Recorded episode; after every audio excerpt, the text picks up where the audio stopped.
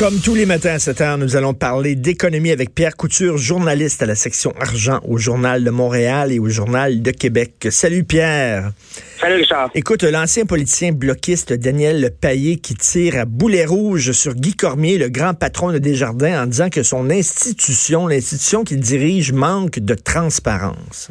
Oui, euh, Daniel Payet, faut le dire, hein, il s'était présenté euh, pour être le grand patron comme Guy Cormier, contre Guy Cormier là euh, à Desjardins en, c'est en 2016 hein, quand Monique euh, F Leroux était partie. Oui, oui, oui. Et euh, bon, il faut le dire, mais quand même, il garde pas de rancune. Ce qu'il dit lui, c'est qu'essentiellement partout dans le monde des affaires, il y a toujours un conseil d'administration indépendant de la présidence. Ben oui. Euh, d'une entreprise ou d'une, d'une, société. Et dans le cas de Desjardins, c'est pas le cas. Le président de Desjardins, qui est M. Cormier, est également président du conseil d'administration. Ça n'a pas de sens. ça n'a aucun sens. Ça n'a aucun sens. Parce qu'un conseil d'administration, les autres sont là pour surveiller la gestion d'une entreprise. C'est des gens indépendants. On les nomme sur ce conseil-là. Puis eux autres, s'il y a quelque chose de pas correct, eux autres, c'est comme la, conscience de l'entreprise. Alors que là, Exactement le, si es, le, le, boss de l'entreprise puis tu es le, président du conseil d'administration, ça n'a aucun sens.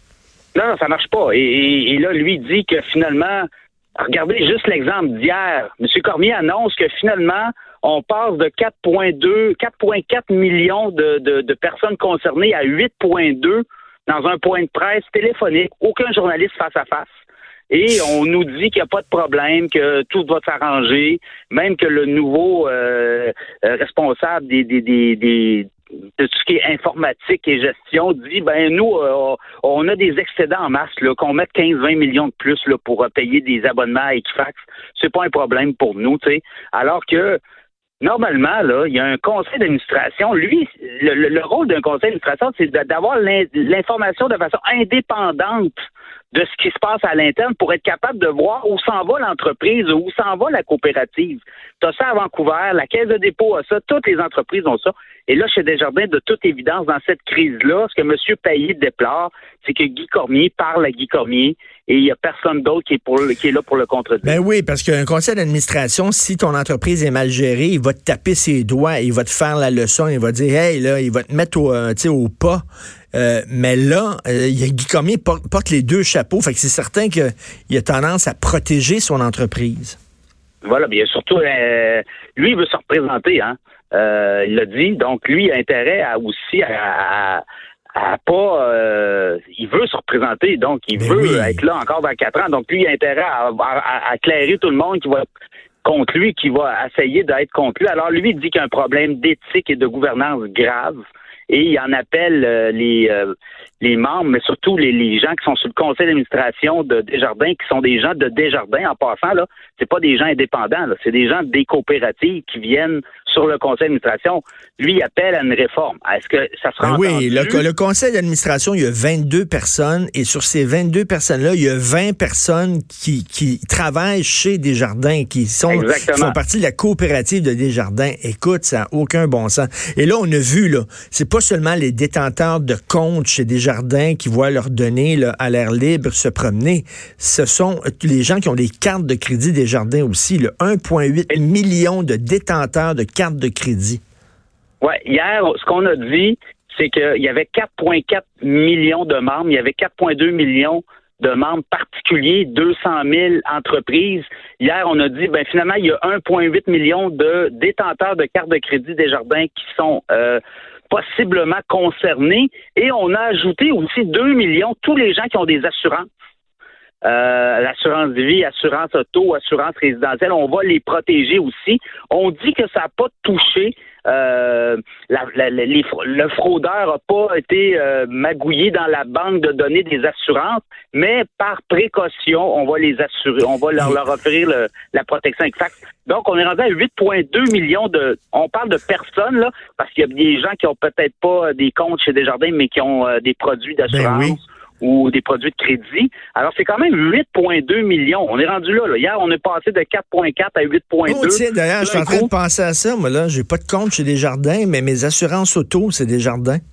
Non, c'est ça. Donc là, ils vont oh. rentrer en contact avec euh, toi, puis ils vont dire, ben, as, finalement, tu le compte Equifax, toi aussi. Je, je tiens à rappeler aux gens, parce que c'est la nouvelle qui me fait le plus rire cette année, que le fraudeur, celui qui est, qui est rentré dans, qui, a, pris ces données-là sur des disques durs, il a fait ça pour être payé en certificat cadeau des rôtisseries Saint-Hubert.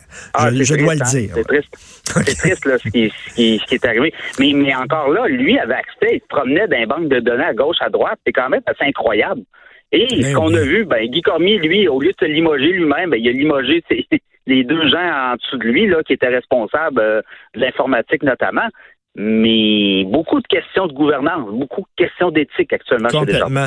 Accord de libre-échange, finalement, bon, il y a une signature de principe, là, et euh, là, le secteur de l'aluminium, les gens qui travaillent dans le milieu de l'aluminium au Canada sont pas contents.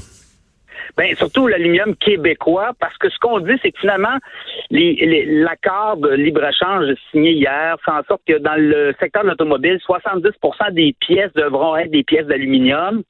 Par contre, la subtilité, là, on pense que le Mexique, qui est un gros producteur de voitures, euh, on dit qu'il va être capable d'importer de Chine des pièces déjà préfabriquées et euh, va pouvoir les assembler sur les voitures. Alors, ça ne sera pas de l'aluminium qui va venir du Québec ou du Canada.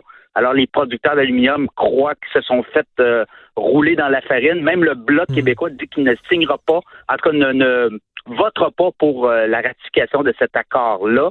J'ai hâte de voir. Aujourd'hui, François Legault va rencontrer euh, Justin Trudeau pour avoir des précisions là-dessus. on va voir si finalement, eux autres disent qu'on a été sacrifiés. Le, Canada a sacrifié le Québec pour pouvoir euh, signer cette entente-là.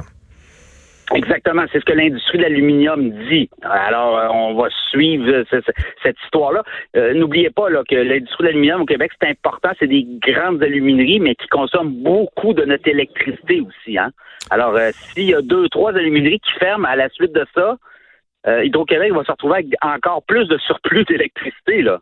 Il, y a, un hmm. impact, là. Il, y a, une chaîne là, peut-être un impact important pour le Québec dans, cette décision-là. Là. Et à l'approche des vacances des fêtes, l'industrie touristique québécoise qui a besoin de 15 000 travailleurs pour sa saison froide, parce que là, on a besoin de gens, entre autres, dans les centres de ski, les moniteurs de ski, euh, les, les restaurants dans les centres de ski, tout ça. Et 15 000 travailleurs. On sait qu'on a vu une grave crise de pénurie de l'emploi, mais là, effectivement, il y a plein de gens qui vont prendre des vacances dans des chalets, dans des centres de ski. On a besoin de, de On a besoin de travailleurs. Les jeunes sont où? Je pense que les jeunes vont être dans le sud. c'est ça qui va arriver. Hein? Les jeunes vont dans le sud au fait, puis ils travaillent pas. Euh, c'est un changement de mentalité beaucoup chez les jeunes notamment. Il y en a beaucoup de jeunes qui, décident euh, volontairement de ne pas travailler, font un choix. Euh, écoute, c'était la même situation l'été dernier dans le tourisme, dans la restauration. Il manquait beaucoup de travailleurs et là, on le voit aussi pour le touristique hivernal. Euh, attendez-vous à avoir des services sociaux, hein, ceux qui vont en ski, ceux qui vont dans des chalets. Attendez-vous à avoir des affaires. Euh, tu sais, des fois, tu rentres dans des restaurants, tu dis, oh my God, c'est quoi qui se passe ici, là? On dirait ben une maternelle trois ans, là. ben, attendez-vous à ça aussi. Donc, les gens, quoi, les gens, les gens vont faire la queue longtemps pour être servis. Ben, la queue, puis euh, des services, euh, ma foi, des fois, on se dit, bon, OK, il aurait peut-être pu former mieux un peu, là. Euh, avec Écoute, toi, tu es dans la région de Québec. Le, Club Med, là, au Massif, là, ça, ça, ça commence bientôt? Non, c'est pas cette saison, là. Non, ils ont tardé, eux. Ils ont tardé d'un an, justement, à cause de la pénurie de main-d'œuvre dans, le domaine de la construction. Tu pas, pas capable d'avoir des travailleurs à des prix justifiables. Alors, ils ont dit, on va attendre un an on va faire ça comme il faut, puis on va. Mais également, eux aussi ont de la misère à recruter actuellement. Hein, ce qu'on nous disait là, euh, peine à, trouver des travailleurs pour le, le qui rouvre dans c'est 2021. Alors il y a encore du temps, mais quand même.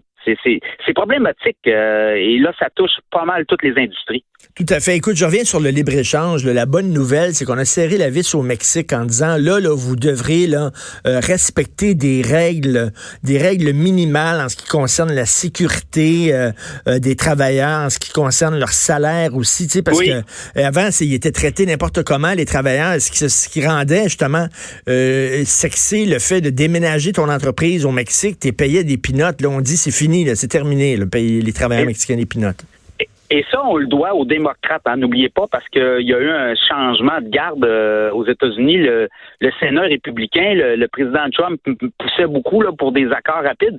Mais les démocrates euh, sont tombés majoritaires au, à la Chambre des représentants et eux ont imposé une vue notamment sur les salaires et la, qualité de vie pour les Mexicains pour essayer de rehausser il était temps.